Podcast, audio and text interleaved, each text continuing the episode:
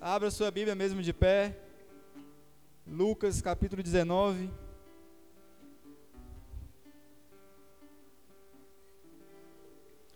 Lucas capítulo 19. Versículo 40.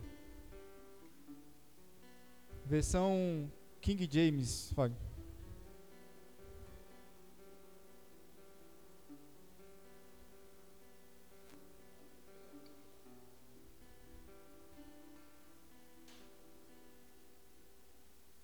Lucas 19. Estou querendo exercitar você nessa noite. Percebo que algumas pessoas ainda estão caçando nas suas Bíblias.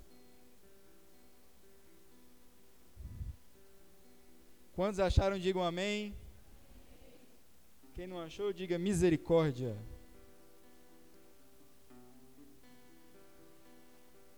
Perfeito.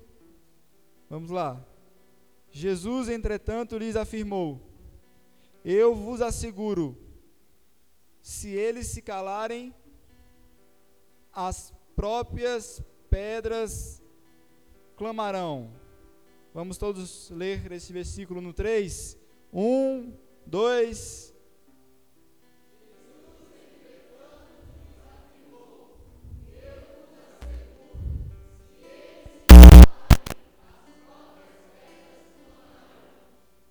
diga em voz alta.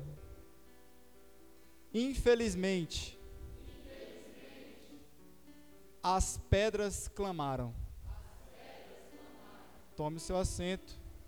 Se você puder, pode dar um glória a Deus aí, irmãos. Aleluia. Aleluia. Deus é bom, o diabo não presta. E nós continuamos firmes nos caminhos do Senhor. Quantos estão felizes pelo que Deus tem feito à igreja Peniel?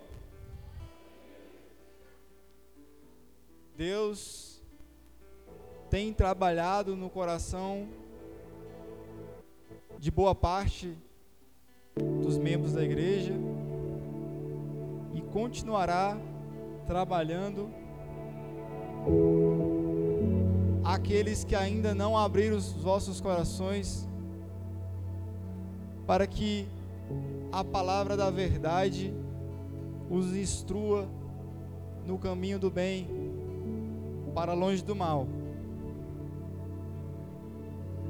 Eu tenho conversado com o pastor Ramon da alegria que nós temos sentido de vermos movimentos no dia a dia movimentos que alegram a, o coração de qualquer pessoa que está na frente de um trabalho. Um movimento, um exemplo, pessoas fazendo cultos clandestinos. É? Pessoas fazendo reuniões seculares e ali no meio glorificando o nome do Senhor. Nós temos recebido mensagens durante a semana de pessoas que estão falando assim: quando é que tem culto de novo? Temos recebido mensagens de pessoas falando assim: vamos inventar alguma coisa para a gente poder louvar o nome do Senhor. E só quem faz isso é o Espírito Santo, irmãos. Então, tem muitas pessoas que talvez até olhem assim, meu Deus, eu não quero fazer parte disso aí, não, não creio, amém, não tem problema. Mas só quem convence a pessoa de se reunir para falar a respeito dele é o Espírito Santo, irmãos. E graças a Deus, pessoas têm se movido aqui na igreja Peniel para acender a chama de outros, e assim eu creio que vai continuar acendendo de outros, de outros, de outros, de outros, de outros. Você chegou aqui talvez cansado ou então abatido do seu trabalho. Talvez esse frio que nos acometeu aqui agora no final do dia, talvez tenha te, de certa forma, te entristecido. Mas eu quero te dizer o que foi dito na última canção. O reino está vindo mais uma vez. E nós devemos estar preparados com nosso coração quentinho para receber o noivo. O noivo está voltando. E eu já estou pregando. Você já poderia já estar recebendo a palavra dele? Porque infelizmente as pedras tiveram que clamar, irmãos. E essa, esse versículo ele é intrigante para alguns, para muitos não. Porque muitos entendem que esse versículo diz que Jesus está intimando aquelas pessoas que estão com as suas bocas fechadas a adorar. E não é verdade, não é isso. O contexto é outro. Na verdade, ele está dizendo: é inevitável. Ou elas adoram, ou as paredes e as pedras e as montanhas vão ter que glorificar o meu nome. Quem assistiu os Vingadores aqui? Levanta a mão. Ai, Jesus, o Thanos que diz isso, né? Eu sou inevitável é nada. No segundo filme ele perdeu. Agora, por mais que você não queira, por mais que você não goste, por mais que você não entenda o que está acontecendo aqui, é inevitável a presença de Deus no coração dos irmãos, não só aqui na igreja, mas nos seus lares e para com os seus familiares. E uma prova, e eu trago isso aqui porque os irmãos me conhecem, sabem que eu sempre gosto de falar da minha vida aqui no púlpito. Eu gosto de ser bem transparente. E talvez eu e a minha esposa estejam, estejamos vivendo um dos melhores momentos da nossa vida espiritual. Ah, estamos felizes com Cristo e um para com o outro. Mas por coincidência ou não, nós recebemos uma notícia muito triste essa semana. Uma pedrada. Mas quem é espiritual sabe que nada mais é do que uma batalha. E eu quero dizer para vocês que estão aqui: não pensem que no momento mais feliz da vida de vocês, vocês não vão passar por problemas nenhum. Nós vamos continuar passando por, problemas. Nós vamos continuar sendo achacoalhados pelo mundo o mundo vai continuar assim, tentando nos afligir, nos derrubar, mas é inevitável o poder de Deus que nos mantém de pé, seja na igreja, seja lá fora. É a graça dele que nos mantém de pé, ué. É ele. Esse versículo ele se inicia com a chegada de Jesus e as proximidades de Jerusalém. Quando Jesus vai chegando, ele entende e ele percebe, porque ele consegue perceber o sentimento do coração dos homens, e ele entende naquele momento, no versículo 11 do capítulo 19, que o que aquelas pessoas queriam naquele momento nada mais era do que o reino de Deus, que ele se estabelecesse na terra, mas de forma física e não espiritual. As pessoas queriam que Jesus fosse aquele Messias que chegasse com um exército gigantesco, derrubasse os romanos, conquistasse a cidade para que eles pudessem voltar a ter paz na terra. Jesus imediatamente para o caminho e ele começa a citar uma parábola ele traz uma história para os irmãos. E ele diz: Ora, existia um homem, um homem nobre, que foi receber um reino, mas havia alguns que não o queriam receber como rei e continuavam sem querer o receber como rei. Jesus disse que esse nobre homem que foi receber um reino deixou algumas moedas para algumas pessoas. Essas pessoas receberam dez, cinco, uma moeda, várias, etc. E Jesus diz que aquele nobre homem passou a tarefa para aqueles. É necessário que essas moedas que vocês receberam, vocês multipliquem elas, para que eu receba o lucro delas. O nobre, o nobre homem foi, recebeu o seu reino, voltou, e quando ele voltou, ele foi receber o lucro das moedas. Um chegou com a moeda e diz: Olha, eu consegui multiplicar dez vezes mais. O outro chegou e disse: Eu consegui multiplicar a minha moeda cinco vezes mais. E o outro chegou e disse: Eu peguei a minha moeda, embrulhei em um lençol, guardei embaixo do colchão e não fiz nada. Eu fiquei com medo do Senhor. Deus abençoa aquele que multiplicou as suas moedas por dez vezes e disse: Abaixo de você terá dez cidades, você mandará em dez cidades. Aquele que multiplicou a sua moeda por cinco foi abençoado de tal maneira, ele ganhou cinco cidades abaixo da sua autoridade. Mas aquele que pegou uma moeda e não a multiplicou, esse Deus amaldiçoou. Esse Deus fez questão de falar: através das tuas palavras é o que eu tenho guardado para você. Antes era melhor que você pegasse essa moeda e colocasse no banco, porque lá ia render juros, e com juros você traria lucro para mim, por mais que seja pouco, mas você traria.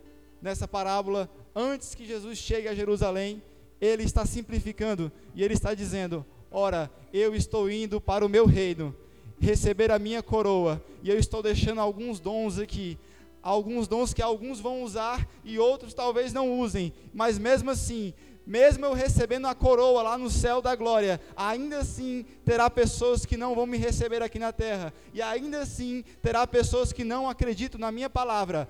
Existem três tipos de pessoas nessa parábola: aqueles que não acreditam, aqueles que são sim fiéis para com o reino, e sim tem aqueles tipos de pessoas que são omissas dentro do reino de Deus. Três pessoas. O reino de Deus é formado por três pessoas aqui na terra. Aqueles que não acreditam e ficam fazendo pouco caso daquilo que os outros estão vivendo. Não querem tomar parte, não querem fazer parte, não querem viver aquilo.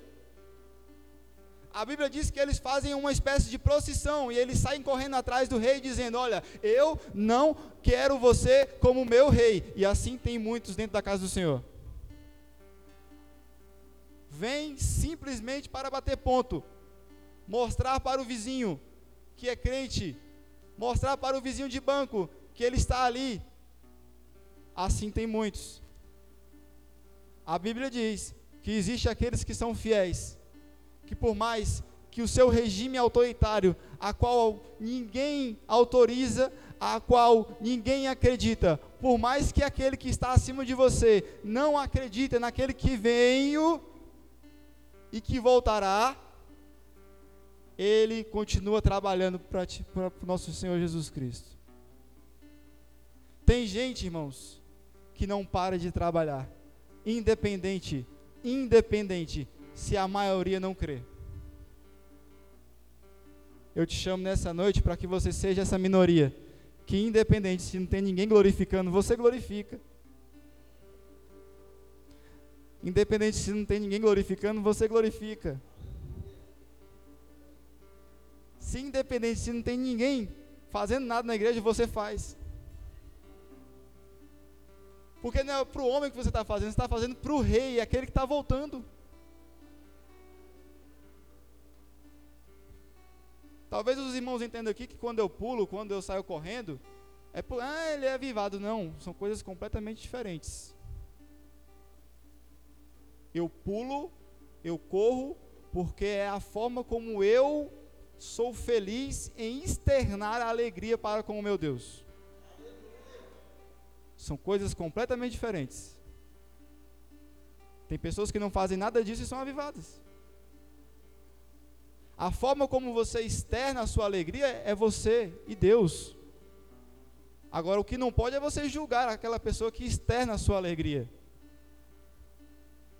Deus fala através dessa palavra. Ainda assim, existe aqueles que são omissos. Aqueles que sabem o que fazer e não fazem. Aqueles que entendem que é necessário fazer algo e não fazem. E para esses o jugo é muito pior. Porque a Bíblia diz lá em Apocalipse que aquele que é morno, eu o vomito. Há quanto tempo você sabe que é necessário você tomar posse do que é seu aqui na igreja e retomar as suas atividades e você não o faz? O rei está voltando, irmãos. O rei está voltando. E você precisa retomar urgentemente. Porque quando o rei voltar, ele vai te questionar: cadê as moedas que eu deixei com você? Aquele povo no versículo 11 do capítulo 19 queria conquistar Jerusalém. Eles queriam, a partir daquele momento, ter paz, Ricardo. Paz. E Jesus traz através dessa palavra não só esse conhecimento dos três tipos de pessoas, mas Jesus também traz uma aula de geopolítica. Se você quer conquistar um povo, você tem que entender quais são os princípios que sustentam a nação. E existem vários. Mas existem dois principais. Primeiro, identidade cultural, formada por língua e religião.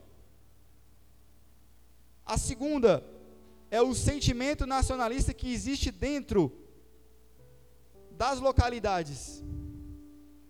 Os judeus formavam um sentimento nacionalista, e quando um sentimento nacionalista ele é forte, firme, ele vai crescendo, ele vai crescendo, ele vai crescendo, e ele se torna sim um grande povo, e esse povo, defendendo esse sentimento, forma uma nação, que forma um estado, que forma um país com as suas leis e, por sinal, sua soberania. Jesus estava dizendo: olha, para eu conquistar esse povo, acordem, gente. Ou eu conquisto a capital, ou essa minoria tem que acreditar em mim.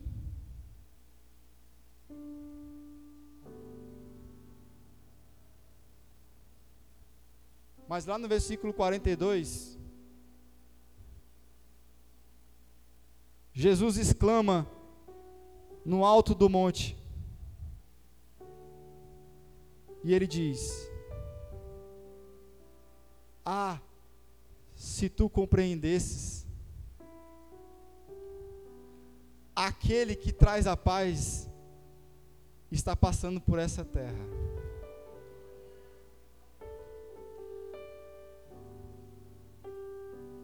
Se vocês pudessem entender que o Deus da paz está visitando essa terra aqui agora, vocês se, se, compar, se comportariam de forma diferente.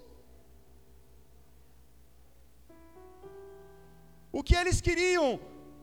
Eles queriam que Jesus fosse apenas mais um rei perecível, que a carne é corrompida. Mas o que eles não sabiam? Que a hora não era chegada, que era necessário que Jesus sofresse que era necessário que a igreja de Cristo fosse construída, construída e não reconstruída, construída. Eles não sabiam que o maior conquistador que já passou por essa terra, Vitor, estava chegando na cidade. O maior. Os judeus não sabiam. Eles não sabiam que a maior batalha se daria em poucas horas, diante dos seus olhos. Eles não sabiam, Rafael. Porque se eles soubessem que tudo isso estaria acontecendo em poucas horas, eles não estariam se preocupando com a sua geladeira cheia. Eles não estariam se preocupando se eles pagam tributos. Não.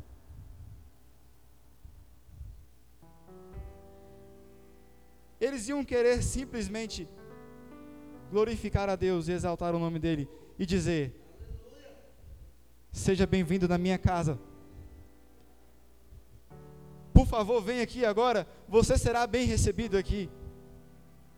Mas pelo contrário, Assim como aquele nobre homem foi receber um reino, e existia um povo que dizia: nós não o queremos. Jesus se encaminha para Jerusalém. E é maravilhoso porque quando ele chega do monte, na entrada do monte até o topo do Monte das Oliveiras, é uma subida íngreme de 1.100 metros. E ele começa a subir, e ali, segundo alguns biblicistas, ele está dizendo em outras palavras: Estou voltando para casa. Estou voltando para casa. Estou voltando para casa. Estou voltando para casa. Estou voltando para casa. Receber o meu reino. Receber o meu reino. Quem ficar aqui e continuar trabalhando vai ter o seu lucro. Porque não esqueça, eu volto. Eu volto. Eu volto. Eu volto. Eu volto. Eu volto. E eu creio que eu, ele volta. Eu creio, eu creio. Jesus fala assim para dois discípulos: vão ali buscar um jumentinho para que se cumpra Zacarias 9:9. E Zacarias 9:9 diz: Alegra-te, cidade, Sião, exulta, ó filho de Jerusalém. Eis que o teu rei vem a ti. Ele é justo e traz salvação. Ele é humilde e vem montado sobre um jumentinho, um potro sagrado. Aí ele vai e diz assim: Olha, quando chegar lá, se alguém te questionar, você diz, e eu acho maravilhoso isso, porque na versão de Lucas, ele fala bem assim: Se alguém te questionar, você diz, porque o Senhor precisa dele. De forma carinhosa, olhe para o irmão que está do seu lado. Vitor, olhe para mim e diga para mim, porque isso aqui é para todos nós. Diga: Você é um jumentinho.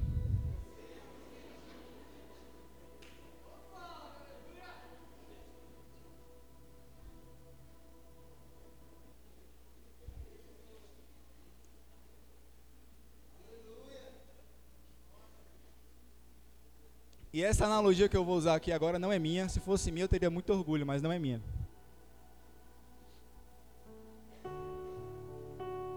Quando os discípulos pegam um jumentinho, a galera pergunta: para que, vocês vão usar? Para que vocês vão usar? Olha para o irmão que está do seu lado e diga: O Senhor precisa de você. E agora eu senti uma graça aqui tão forte. Aleluia.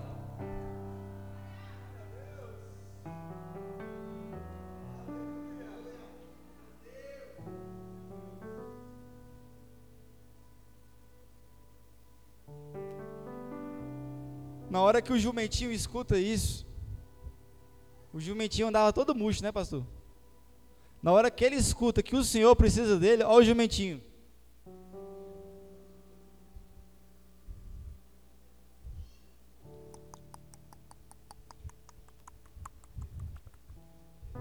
Quando ele vai chegando, quando o jumentinho vê aquela movimentação, todo mundo assim, ó, Uh! O rei está voltando. O jumentinho pensa que é para ele.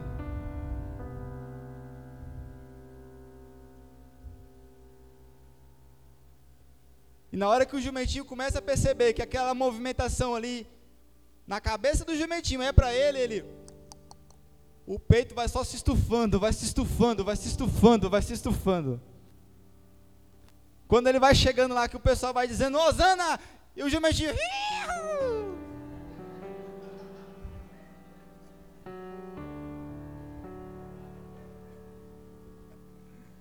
Bendito é o nome do Senhor.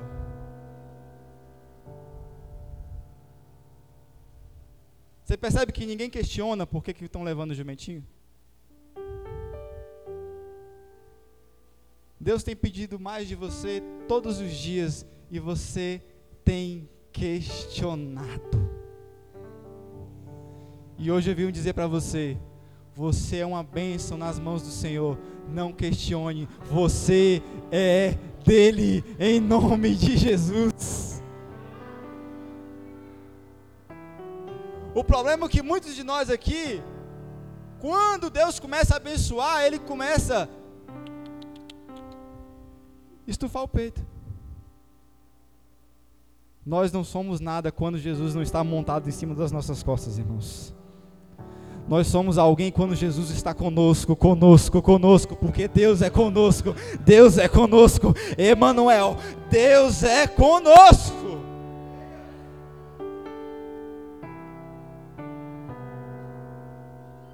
Quando Jesus vai se aproximando de Jerusalém, existe uma escala, uma linha assim, ó. A linha é de exaltação. Presta atenção, estou chegando no final. A linha é assim, ó, a galera glorificando, glorificando, glorificando, glorificando, glorificando. Aí vai chegando perto de Jerusalém vai descendo. Aí a glorificação vai diminuindo, vai diminuindo, vai diminuindo, vai diminuindo, vai diminuindo, vai diminuindo. Vai diminuindo. Quando chega nas portas de Jerusalém, existe aquele rompante. Opa! É aquele que vem em nome do Senhor. Jesus começa a chorar. Porque quando ele começa a chorar, ele consegue já vislumbrar tudo o que aconteceria com a cidade e para com os judeus. Abacuque foi muito feliz no capítulo 2, versículo 11. Abacuque era um profeta que clamava contra as injustiças da sua época. Abacuque questionava a corrupção da sua época. E de repente Abacuque fala assim: A pedra clamará da parede, e a trave lhe responderá do madeiro. No Gênesis, aqueles que pecaram se esconderam atrás do madeiro. Mas quando Jesus chega na, em Jerusalém, Jesus se torna o madeiro.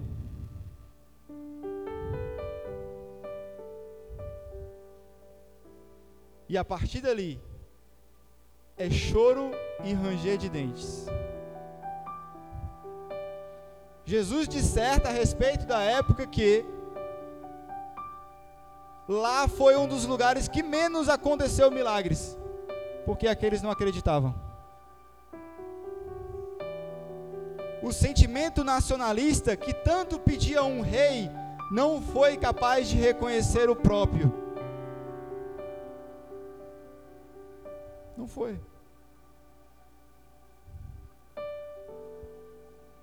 E quando ele entra e os milagres não vão acontecendo mais, ele começa a perceber que a atmosfera já não é a mesma, já não existe tantas pessoas gritando Osana de repente começa a, a silenciar e começa a aparecer acusações. E ele começa a ouvir de longe pequenos choros dos seus familiares e amigos, dos seus discípulos.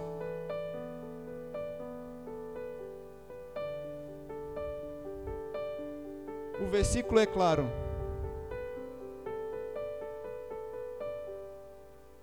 Eu vos asseguro se eles se calarem, as próprias pedras clamarão. No momento que Jesus chega em Jerusalém, tinha tanto alvoroço que não era necessário que as pedras clamassem.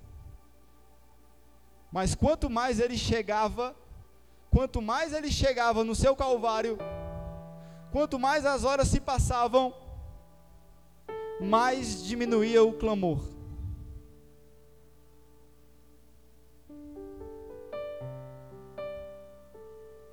De repente, quando tudo se passa, Jesus é crucificado. Ele passa pelo seu calvário, Maxwell. Há silêncio na terra. E no momento que acontece o silêncio na terra, acontece Mateus capítulo 27, versículos 50 a 54. Coloca pra gente aí, Fagner. Mateus 27, versículos 50 ao 54. A terra está inundada pelo silêncio. Não existe nenhuma outra voz ressoando pelo universo. Tudo que existe está como fosse como se fosse um um teatro, todo mundo olhando para essa cena, não existe mais nada. Você pode refletir, pode fechar os seus olhos, pode encurvar a sua cabeça. Não existe mais nada a não ser Jesus no Calvário, na cruz, pendurado. O silêncio paira sobre a terra. E a única voz que se ouvirá é essa. Então Jesus exclamou, uma vez mais, em alta voz, e entregou o Espírito. No mesmo instante, o véu do santuário rasgou-se em duas partes, de alto a baixo. A terra começou a se tremer, fenderam-se as rochas os sepulcros se abriram e os corpos de muitos santos que haviam morrido foram ressuscitados. E deixando as sepulturas, logo após a ressurreição de Jesus, entraram na Cidade Santa e apareceram para muitas pessoas. E aconteceu que o centurião e os que eles vigiavam a Jesus vendo o terremoto e tudo o que se passava, foram tomados de grande pavor e gritavam: É verdade, é verdade, ele era o Filho de Deus. Aleluia! Na hora que o silêncio pairou sobre a terra, a terra estremeceu se cumpriu o que Jesus disse, que toda ela, se fosse necessário, clamaria, Vitor. Você pode pegar aí, Jadson, o maior terremoto que já aconteceu, sei lá, 12.6 na escala Richter.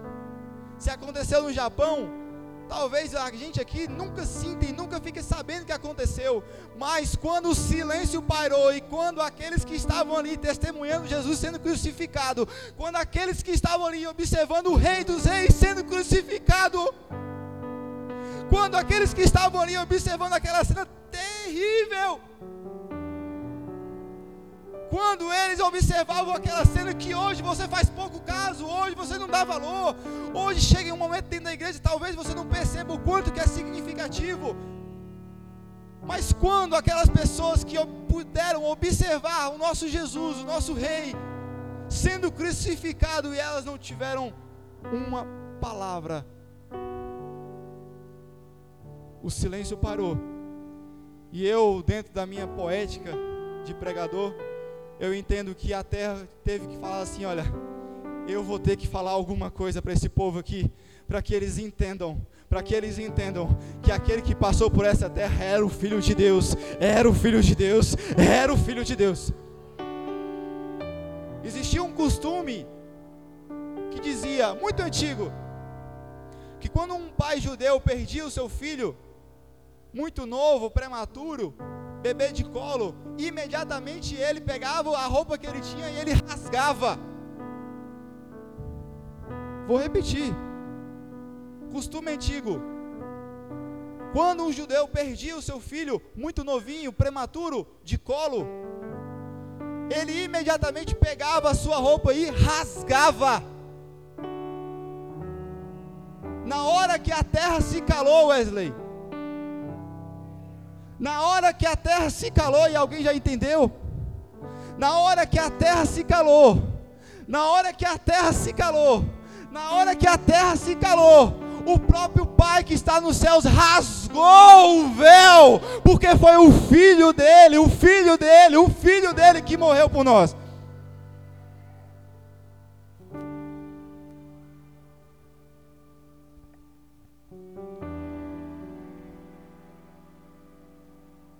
Isso que eu comecei a mensagem dizendo: Infelizmente, as pedras clamaram.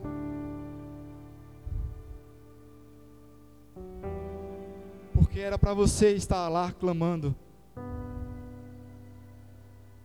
Era para você clamar todo dia, era para você clamar na sua casa, era para você clamar no seu vício.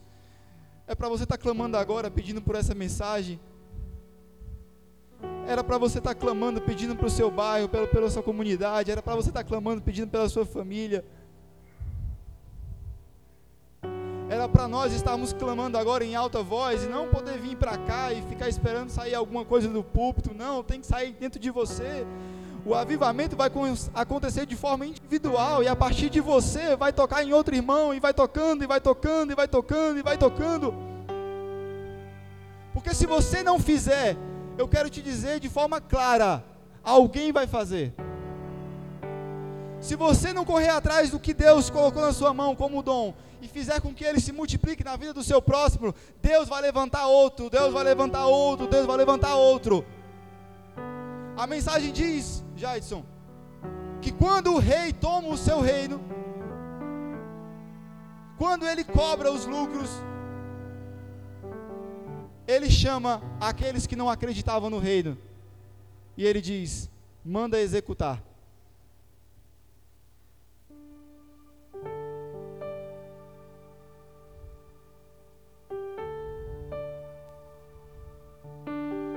o jumentinho foi mais esperto do que todo mundo. No momento que o jumentinho entendeu que quem estava em cima dele era o rei dos reis, ele se doou e fez a sua parte. Talvez nessa noite você chegou aqui duvidando do que Deus pode fazer através da sua vida. Talvez durante essa semana chegue alguma pessoa e diga para você: você é especial, mas eu quero te dizer agora, você é um instrumento de Deus. Não deixe que o mundo te abale. Não deixe que as aflições do mundo te desanime. As pessoas que estão lá fora querem fazer você desacreditar do nosso rei. As pessoas que estão lá fora querem fazer você desacreditar de quem a gente realmente serve aquele que nós acreditamos, bendizemos e glorificamos e exaltamos o nome. Eles querem fazer com que nós desanimamos, mas nós não podemos desanimar. Que a gente possa servir, servir, servir, servir, servir, porque o reino dele vem, o reino dele vem, o reino dele vem, o reino dele vem. Fica de pé comigo.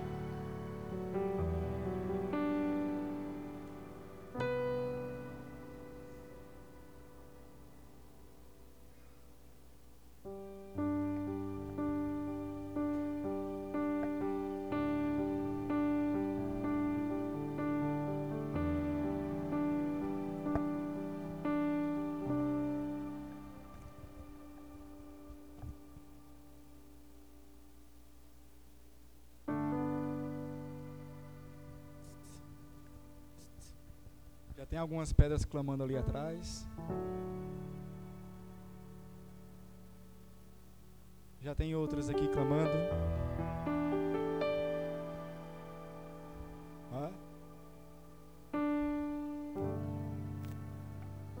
Isso. O louvor nem começou, mas você já pode adorar. É para Ele. É por Ele fazemos todas as coisas. Eu vim aqui de forma humilde dizer para você: o nosso Jesus está voltando. O nosso Jesus está voltando. Muitos já o receberam. Não deixe de glorificar quando você tiver a oportunidade. Não deixe de fazer quando você puder fazer. Faça, entregue-se de verdade. Coloca o seu coração em tudo que você fizer. Colossenses 3, 23 diz: Faça tudo de coração, não para o homem, mas para o Senhor.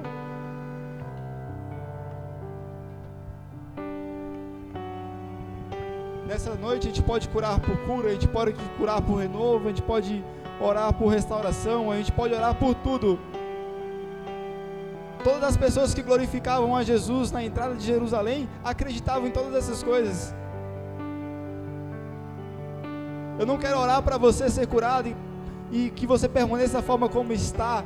com a sua fé de forma fria, congelada, um mármore que não crê em nada e que você só quer benefícios.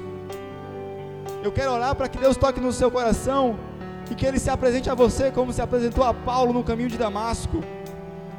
Eu quero orar para que Ele abra os teus olhos nessa noite, para que você entenda que maior são os livramentos que Ele tem feito pela sua vida e você não tem visto. Eu quero orar pela, pela uma igreja que entende que o nosso Deus é maior do que qualquer coisa e que pode muito, pode muito, pode muito quando você se disponibiliza para fazer a obra dele. Curva a sua cabeça junto comigo. Vamos fazer essa oração. Eu vou orar pela sua vida. A resposta veio do madeiro. E hoje, a resposta vem de um Pai Todo-Poderoso que ainda tem muito para poder apresentar para ti. Basta que você queira conhecer Ele. Basta que você queira ter intimidade com Ele. Basta que você busque Ele de verdade.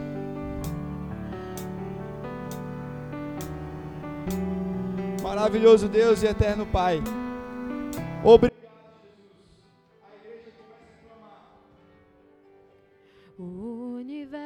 universo chora, o sol se apagou. Ali estava o morto Salvador.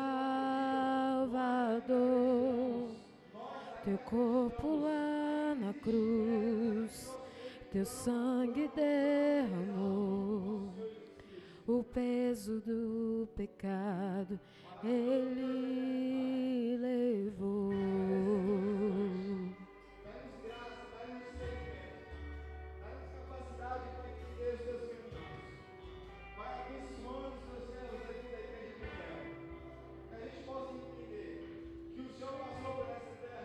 Deus Pai o abandonou cessou seu respirar, em trevas encontrou o filho. A guerra começou, a morte ele enfrentou.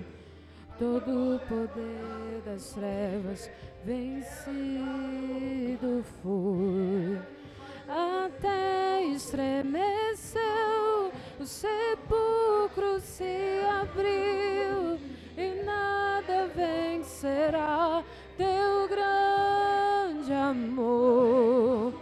A morte, onde estás? O Rei ressuscitou.